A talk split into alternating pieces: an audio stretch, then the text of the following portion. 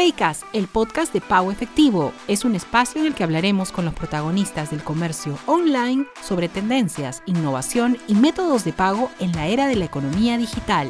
En nuestro nuevo episodio conversamos con Matías Jalil, CEO y co-founder de Cubic, quien nos habla sobre tendencias y aspectos clave a la hora de elegir el partner logístico ideal para seguir creciendo en Latinoamérica.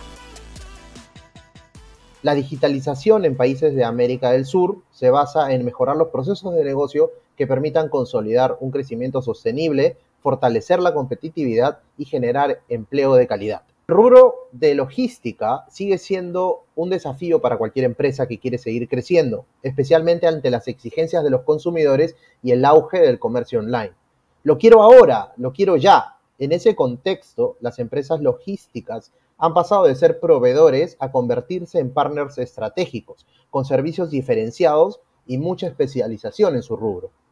En un mundo más complejo, cambiante e interconectado, la logística ha adoptado nuevas tecnologías para adaptarse a todos estos cambios. Y para saber más de esa evolución, hoy tenemos como invitado a un personaje que vive y respira logística. Hola a todos, soy Oscar Barriga, Head of Marketing Latam en PaySafe y les doy la bienvenida a este nuevo episodio Paycast, el podcast de pago efectivo. Hoy tenemos el privilegio de contar con la participación de Matías Jalil, CEO y co-founder de Cubic, una startup argentina de logística que llegó a los Estados Unidos y que recientemente ha merecido la atención por ser una startup que ha tenido una exitosa ronda de inversión.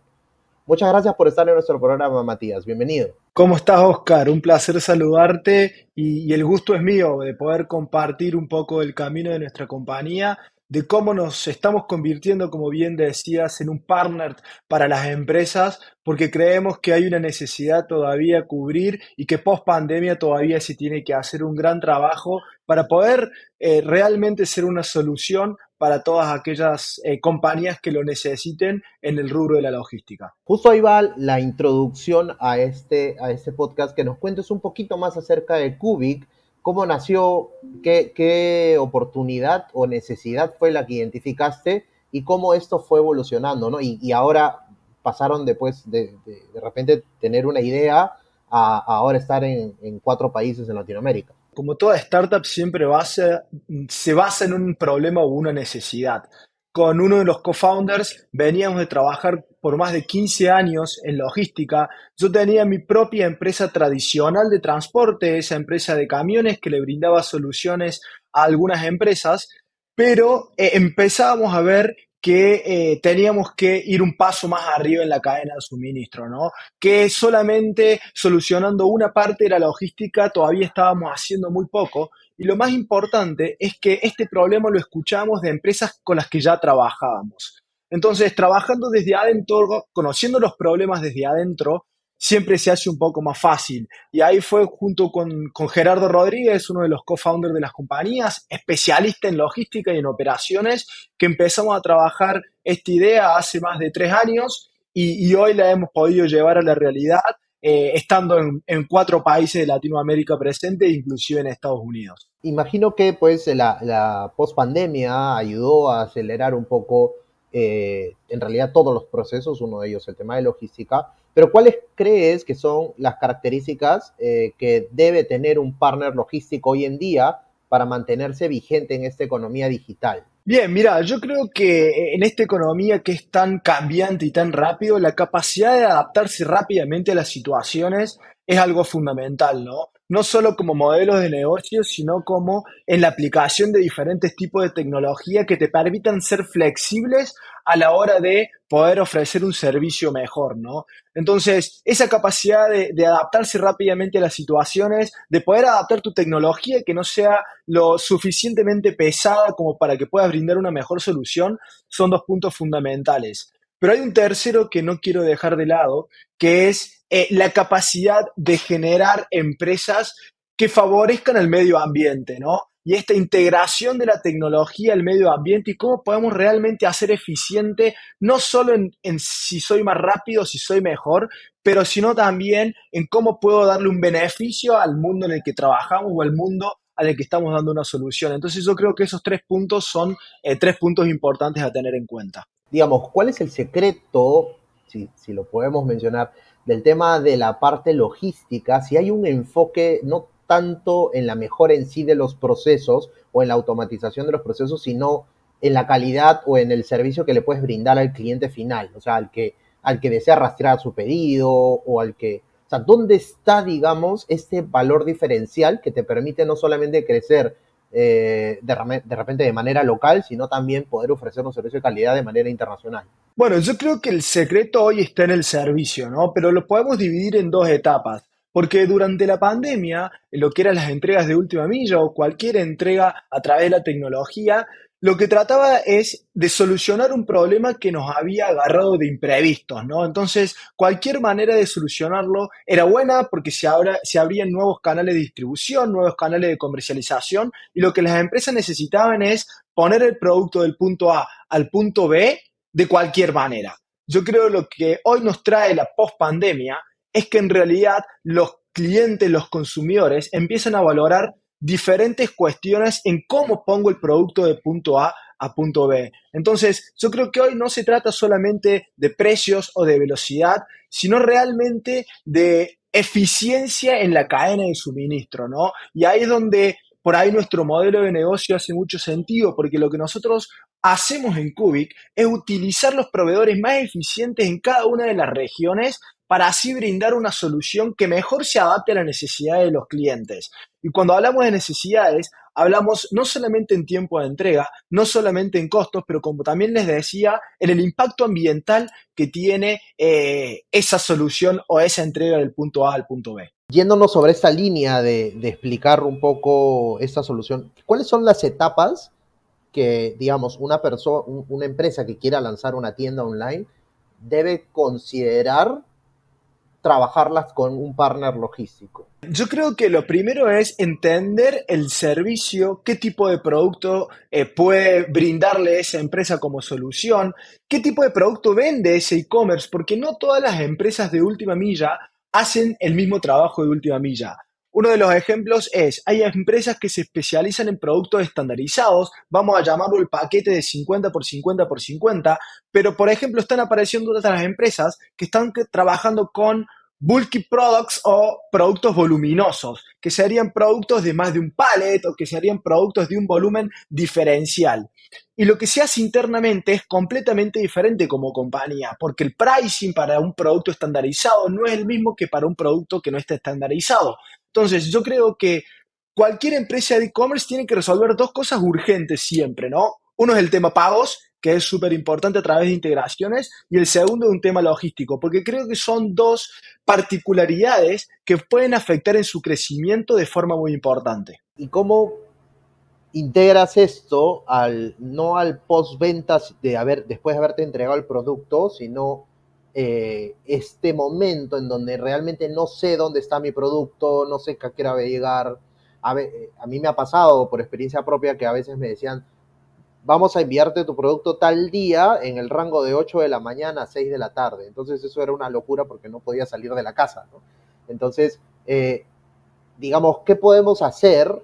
¿Qué sugerencias tienes tú para poder brindar este soporte? No, no tanto ya el proceso, de repente sí, el proceso está muy bien desarrollado, ya está llegando el producto, ya salió el camión, etcétera, el, pedido, pero esta duda, ¿Cómo puedo mantener a un usuario tranquilo dentro del el proceso antes que le llegue el producto? Lo que hacemos nosotros en Cubic, y por eso nos llamamos una plataforma totalmente asset light, o sea, no somos dueños de ninguno de todos estos eh, proveedores, pero conectamos la data de todos ellos. Entonces, a través de la centralización de la data de, de, cada uno de los proveedores logísticos, lo que le permitimos al cliente es poder descifrar la información en cada uno de los pasos y poder entregarle este real time eh, que está necesitando el cliente. Entonces, a través de diferentes tecnologías vamos conectando la información de primera milla, del depósito y de última milla para entregarles a nuestros clientes ese tracking 100% visible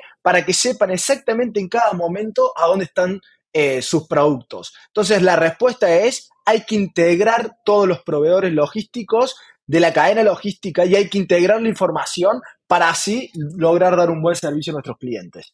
Buenísimo. Y ahora, si hablamos de soluciones de pago en este sector, eh, ¿cómo fortalece el e-commerce eh, integrando el tema de medios de pago con logística. Hay, un proceso dentro de lo que es medio de pago que yo puedo de repente pagar con tarjeta, es el prepago antes de que pueda procesarse el pedido, pero después tengo de repente algunas otras alternativas en donde hay usuarios no bancarizados, hay algunos que prefieren tener el producto, pero también el uso de la logística o el uso del pago contra entrega a veces puede ser un poco costoso y riesgoso tanto para el partner estratégico de logística como para la misma tienda online. Eh, ¿Cómo ves este panorama? ¿Cómo crees que, puede funcionar muy bien este tipo de pagos alternativos eh, con el proceso de logística? Bueno, Oscar, yo creo que eso es una realidad, ¿no? Hay que tener en cuenta que la logística viene de muchos años de ser muy tradicional y no está totalmente integrada con tecnología y con digitalización. Pero creo que ahí está la oportunidad, ¿no? Empresas que puedan ofrecer, como te decía un principio, eh, y ser flexible a, la hora de los pagos son las que yo creo que van a disrumpir el mercado para adelante. Entonces, creo que hay que entregar el, cash on delivery, como se le llama, que es esta entrega contra la entrega de producto, y después esa, esa empresa tendrá que hacer el pago a, las otras compañías, pero como vos bien decías, ¿no? Pensar en soluciones alternativas para que, el que no tenga su tarjeta de crédito, para el que no esté integrado al sistema bancario, también pueda obtener esta solución y también pueda ser un beneficiario de esta solución. Y yo creo que ahí es donde ustedes, digamos, están haciendo un trabajo eh, lo suficientemente correcto para que todos trabajemos coordinados y le brindemos, como siempre, una mejor solución orientada a los clientes. Ya para cerrar esta, esta este interesante tema de la parte logística, ¿qué están haciendo, o si es que se puede mencionar, con inteligencia artificial? ¿Tienen algún plan, algún piloto o algo que ya se esté desarrollando? O en todo caso, ¿qué cosas se podría mejorar con la inteligencia artificial? Creo que hay dos cuestiones muy importantes en la logística. Primero, que es la optimización de rutas.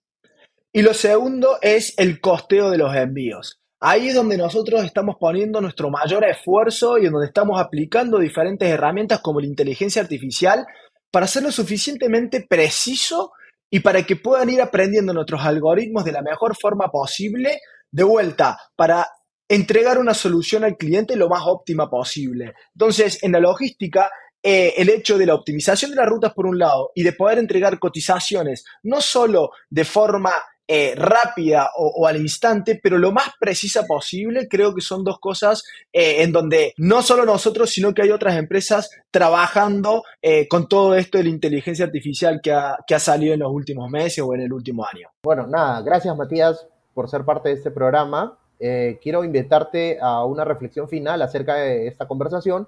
Ya estamos ya en la segunda mitad del 2023 y me preguntaba cuáles son tus expectativas para eh, ese mismo sector mirando hacia el 2025? Bueno, yo creo que los, desafíos son muy grandes, ¿no? Eh, nosotros como compañía, eh, el objetivo que tenemos es conectar a Estados Unidos con Latinoamérica y a Latinoamérica con Estados Unidos para así poder proveerle a las empresas la posibilidad de ampliar sus mercados, ¿no? En un mundo tan competitivo como el de hoy, que sea simple y que sea ágil poder poner otros productos en otros mercados, creo que es fundamental.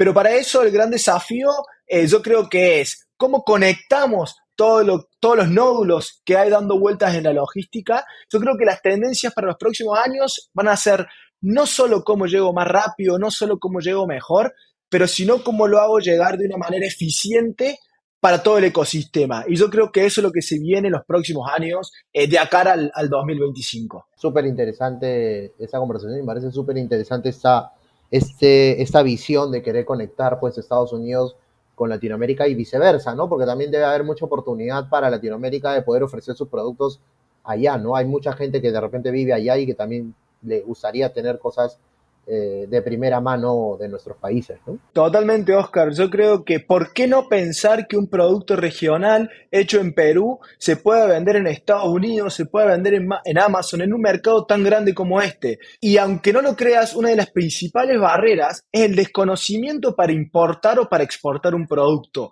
Y ahí es donde vamos a hacer foco, ahí es donde estamos decididos a ayudar a las empresas, pero con el solo hecho de poder mejorar el PBI, poder mejorar el estado de cada una de las empresas en Latinoamérica. Esa es nuestra misión como compañía y hacia allá estamos yendo todos juntos. Buenísimo. Nuevamente, Matías, muchísimas gracias por, aceptar esta invitación y seguramente ya te estaremos molestando para seguir hablando un poco más de, cuando toquemos temas de importaciones, exportaciones o, o cross-border, puede ser súper interesante contar con tu participación. Seguramente, ahí estaremos. Nosotros ya empezamos a conectar, ya tenemos clientes en Estados Unidos y estamos conectando productos desde Estados Unidos hacia la TAM y desde la, TAM hacia Estados Unidos. Hay una gran oportunidad para todos y qué mejor que poderla dar a conocer a través de estos podcasts. Así que los felicito por, este tipo de actividades porque son súper importantes para las empresas, no solo para darnos a conocer nosotros, pero sino también para abrirle los ojos a los empresarios o el pequeño emprendedor que está empezando que las cosas se pueden hacer de una forma diferente. Buenísimo, es cierto. Y nada, bueno, invito a quienes nos ven y escuchan a seguirnos en nuestros canales de Spotify y Apple Podcast, buscándonos como Paycast y también pueden ver el episodio completo en nuestro canal de YouTube. Eso fue Paycast, el podcast de pago efectivo. Hasta el próximo episodio.